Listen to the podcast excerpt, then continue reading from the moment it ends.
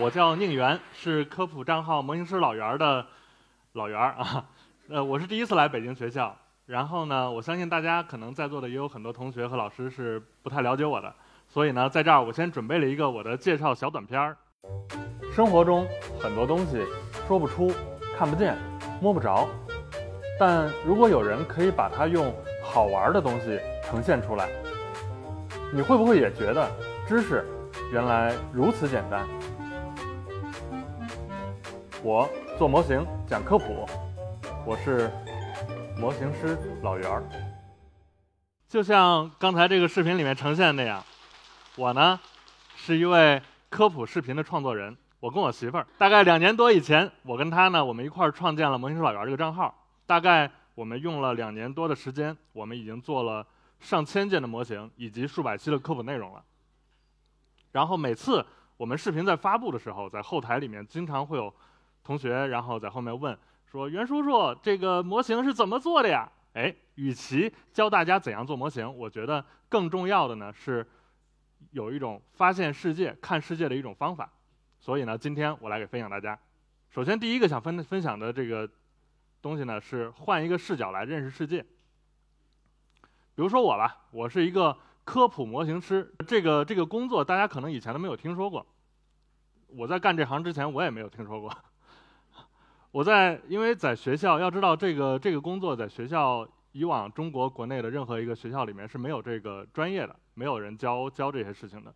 那我是怎样学会做模型的呢？然后来分享一些我自己的故事。呃，我大概跟大家在差不多跟大家一样大的时候，我的父母还有家里的老人，其实就非常鼓励我去学习各种各样的工具，去认识各种各样的工具。在很小的时候呢，我就知道锤子、扳子、剪刀各种各样的工具。他们是怎么用的？OK，我就先学会了怎样使用工具。那学会了怎样使用工具，其实就点开了我看世界的一个，就打开了一些。哎，我就拿着这些工具，我在那儿想，啊，那这些工具，我应该拿一个什么材料把这个工具给发挥一下？于是呢，我就开始研究生活中各种各样的材料。那有了工具可以加工这些材料，我就发现我可以把它做成东西。我用胶水、用焊接、用各种各样的方式把它组接起来，然后，那我把这些手工东西做出来以后，我能不能让它变得更好看呢？于是我就开始学习画画。那么学习工具，懂了材料，然后又学习了画画，我就可以把东西做得很好看，做成非常好看的小手工。然后日后呢，我接触到了科普，那么我前面工具、材料和绘画的技巧就变成了。我在工作的时候，让我多的一种视角，那么我在看世界的时候就完全不一样了。负压救护车，我不要得近视。胃到底能装多少？树叶变黄小秘密，月亮带手机，水立方变冰立方的模型。这是一只放大的红火蚁，放大的牙齿模型，放大的南方蟑螂。咱们上火星去旅个游。想要知道滑膜炎究竟是怎么回事，我们把大多的膝盖打开看一下。哈，嗯，那隐形杀手三手烟又是咋回事？遇到喉咙卡刺儿的时候，宝宝到底从哪来呀？咱们来一块儿放放电。欢迎来到蚂蚁王国，模型，模型，模型，模型，颠覆你的认知，对吧？我我不可能就这样就直接这样做这样过来，不带东西过来肯定不合适，对不对？所以呢，我在这准备了一些模型。刚才主持人说的。关于蚊子，关于，呃，关于蟑螂，关于鼻子不透气儿这些事情，其实我们在视频里面都有讲过。但是今天我就没有带那些过来。今天应个景，现在已经四月份了。四月份的时候，大家可能会逐渐的开始会吃到一种小吃，就是小龙虾，对不对？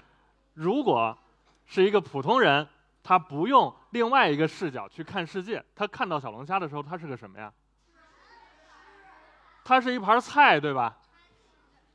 那好，那如果是我从一个模型师的角度，当我看到小龙虾，我用另外一个视角去看世界的时候，我看到的是什么呢？哎，咱们开始啊，咱们咱们刚才我说了那么多什么，又是工具材料，又是画画什么的，咱们来实操一下。那么我当我看到一个小龙虾的时候，首先从外面来说，小龙虾身上，我别踩着我后面的东西了。小龙虾的身上有尖的，有圆的，对吧？有非常光滑的地方，有非常粗糙的地方。然后呢，还有长的，有短的，有软弱的，有粗壮的，对不对？这是我看到的小龙虾外面的样子。然后呢，我再看小龙虾里头啊，这很多同学开始流口水了。小龙虾里头，哎，有个鳃，把鳃打开以后，啊，五脏六腑排的非常的整齐。龙虾虽小，五脏俱全，对吧？然后我就开始动脑子了，我就开始动脑子了。这小龙虾，人家把头啪一掰开，这水不就进去了？那小龙虾呼吸的时候，它不会脏吗？小龙虾会不会很脏啊？我就会问这自己这些问题，然后再问一个问题：如果我要把它做成模型的话，我用什么样的材料，用什么样的工艺把它表达出来，才更加的像小龙虾呢？对不对？那么我把这个做出来以后，小龙虾的这个材料摸起来咯里咯哒的，对吧？那小龙虾的这个材料能做其他的模型吗？哎，通过这样的方式进行推演，我又我随便从之前做的东西里面划来了一些，比如说蜻蜓幼虫的模型，水菜；第二个是螃蟹，对吧？第三个小龙虾不说了，螳螂还有蝎子，这些材料其实跟小龙虾的这个材料都非常的接近。那么我又会去想，这些动物它跟小龙虾有没有什么在环境上或者在食物上的一些相同的地方？是不是？别人看到的只是刚才这盘菜，但是我通过模型的这个视角，通过模型制作模型的这个思维，我看到的是不是就完全是不一样的一个世界了？所以换一个视角去观察生活，你会发现，认识世界的这个路啊就宽了很多。但是我们在路上走，我们会发现，并不是路越宽越好走，并不是路越宽越好走，路上还有很多阻碍我们前进的东西。比如说，我们玩一个游戏，对吧？一开始的时候，我们需要开地图。那么人站的地方可能是一个光亮的区域，其他没有去过的地方全是黑暗的，就跟我现在，就跟我现在看大家一样。我现在，我这个眼镜底下东西全是黑的，我看不见。但是我心里不害怕。那么，当我们，当我们在路上走的时候，难免会出面对很多很多的阴霾。那么这些阴霾呢，其实就是我们知识的盲区，对不对？这个很好理解，对吧？那么，面对知识盲区的时候，在座的各位同学怎么样去突破这个盲区呢？很多朋友看见盲区以后，哎呀，那是个盲区，绕绕绕绕着走，绕着走，就不往盲区里去，生怕进去以后出不来了。但是生活中往往你遇到的大部分的事情，其实都是属于认知的盲区。那面对认知的盲区，我们要勇敢地走进去。那接下来，我再举我的另外一个例子。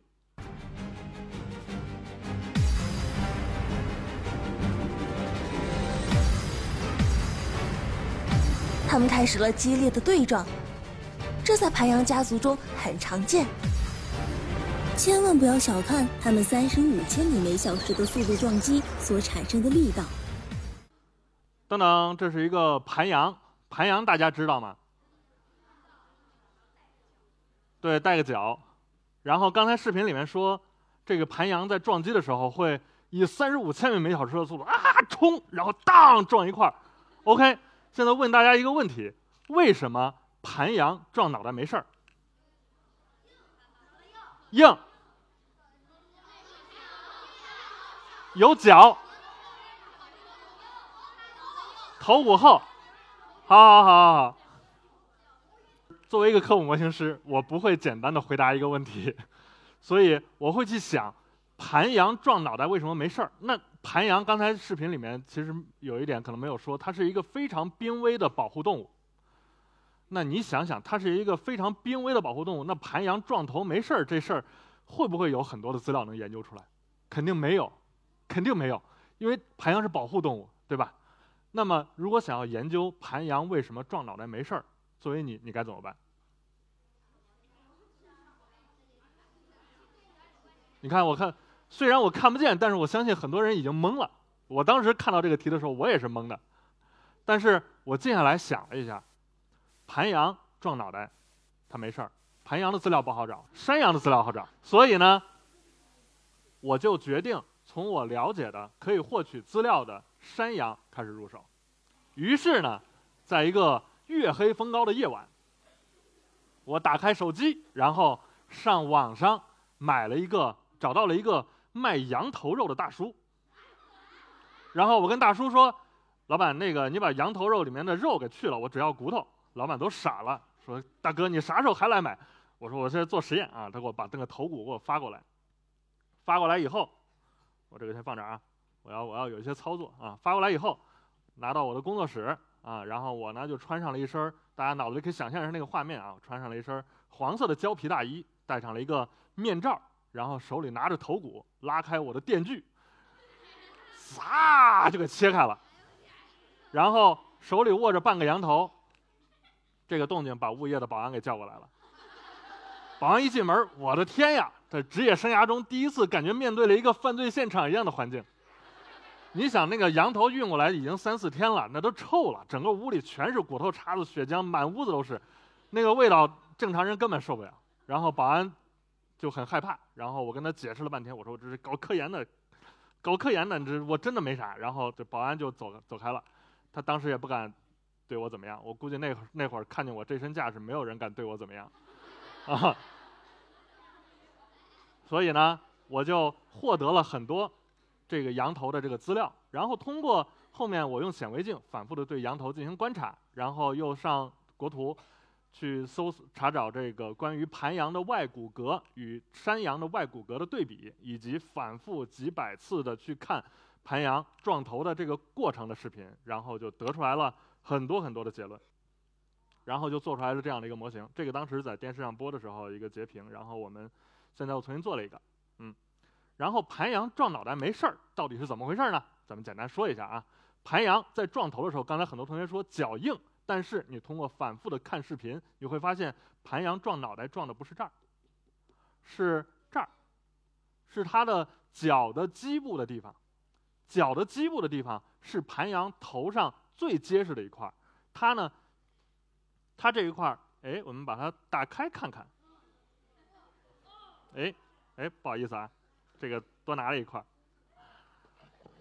打开了以后，大家会通过显微镜的仔细观察，会发现这一块头骨高度的角化以后，它的神经已经非常少了，所以它这一块头骨是又厚，然后又没有神经，所以盘羊撞头的时候，可能第一时间感觉到不是很疼，但是感觉不到疼。他的脑子和他的身体也得受得了才行啊，盘羊不然就得住院了，对吧？然后我就进一步的研究，我刚才不是切了个羊头吗？那羊头头骨里面又是什么样呢？我们打开看一下，哦，又打开了。头骨里面，哎，它是海绵状的蜂蜂窝海绵状的结构。蜂窝海绵这个东西大家可能听着有点陌生，但是我告诉你一个东西。汽车的防撞大梁的横截面，它里面就是蜂窝海绵，它能够在高速碰撞的时候极大的缓冲这个冲击力。哎，巧了，盘羊脑袋里面也是这个材料。然后呢，光有这个头骨还不够，脑子得受得了，对吧？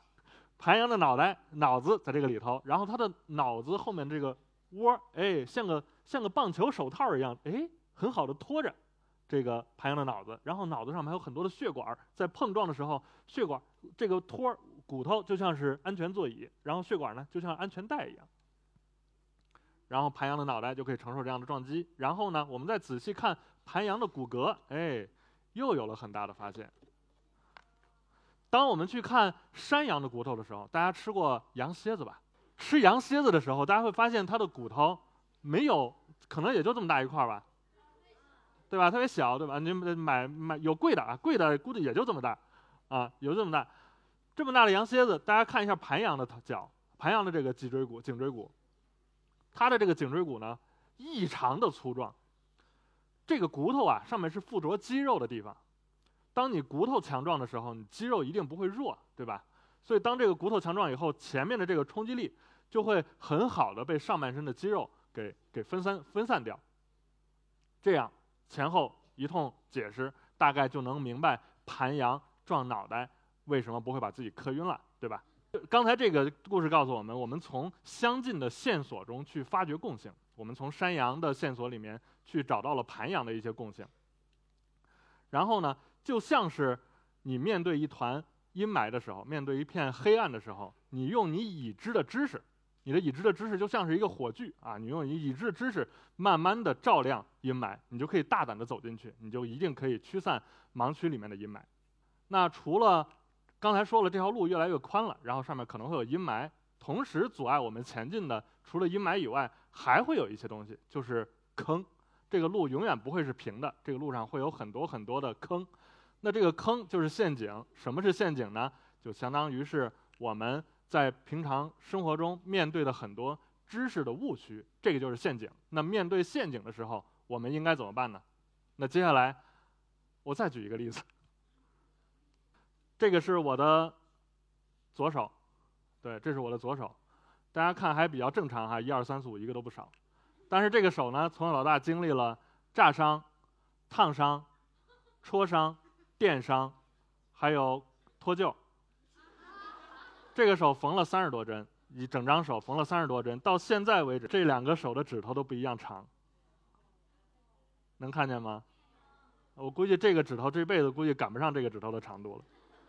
对，所以，我用这个手来举个例子，比如说用它最新的一个最新鲜的一个伤疤，来举一个我面对误区怎么样去处理的一个例子。哎，本来打算今天上新视频的，结果昨天不小心手摸到了这个一千度的热风枪，然后烫伤了，很抱歉要拖更两天。来看看我这几年多灾多难的左手，左手大拇指刀伤。缝了十六针，中指戳伤，骨骼变形；无名指刀伤，小拇指脱臼，手掌炸伤。终于，现在来了一个食指烫伤，全齐了。操作工具啊，大家在使用的时候一定要规范、专注、谨记安全。刚才说了，是一千多度的热风枪烫在手上，然后当时就起了一个像硬币这么大的一个水泡。那么面对这个水泡的时候，我脑子里想的是：完了，这个手头上正在做的，刚才看见桌上有个大螃蟹，对吧？那做的这个大螃蟹可能就没法正常上线了。那我要怎么办呢？我先要给给大家道个歉。于是呢，我就拍了一个道歉，我手里就是缠着纱布，然后给大家拍了一个道歉的视频。结果出事儿，这道歉道歉视频的这个这个这个这个留言区里面一下就炸锅了。这网友看见我的手烫伤了啊，这还得了？然后就开始给我支招啊，开始给我支招。有抹牙膏的，听听着很熟悉吧？你们是不是也说抹牙膏？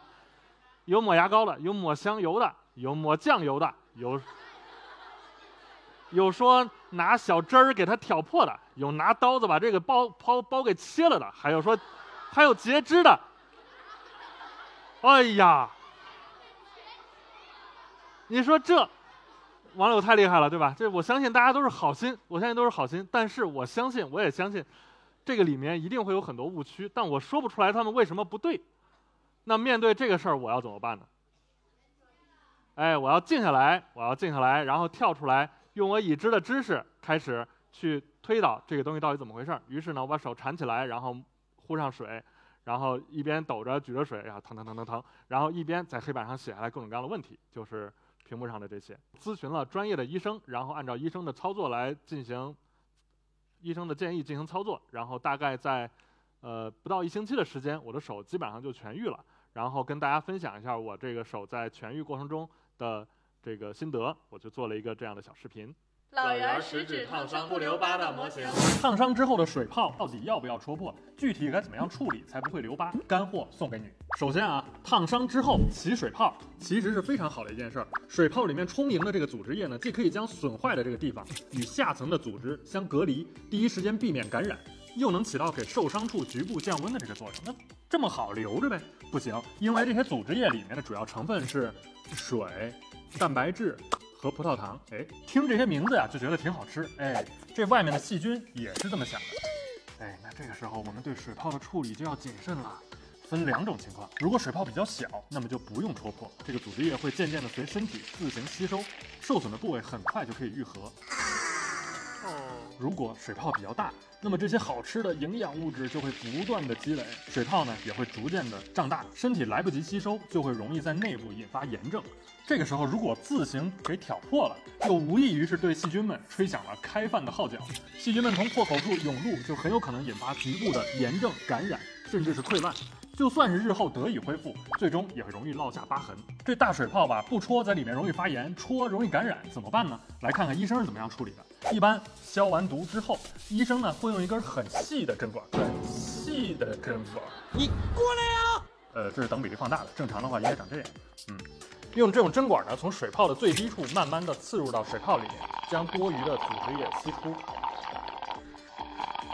吸完之后，小针孔闭合，然后呢，再次对它进行消毒。最后啊，想要不留疤好得快，那么在之后几天的愈合过程中，我们还需要给烫伤处创造一个良好的恢复环境。第一，不要碰脏东西；嘿嘿第二，不要沾水；嘿第三，不要手欠去撕这层死皮。嗯。只要坚持一到两周的时间，受损的组织长出新肉，那么原先的外皮就会自动脱落，而烫伤处呢，也就恢复的和之前差不多了，是不是很神奇？最后啊，谢谢朋友们这么多天的鼓励和关心，我也会更加注意生产安全，持续输出作品给大家。这个视频里面手欠撕死皮这事儿，大家应该都干过吧？不要这么做啊！不要这么做，会留疤的，可能会留疤的。所以我总结一下，呃，首先呢，就是换一个视角，用自己擅长的、已经学到的信息去帮你去观察世界，这个信息，这个世界的路会宽很多。然后呢？用已知的信息去驱散盲区，用理智战胜误区，好吧？非常感谢大家喜欢我们啊！我们是模型师老员团队，然后身边的很多知识，我们用模型做给大家看，谢谢大家。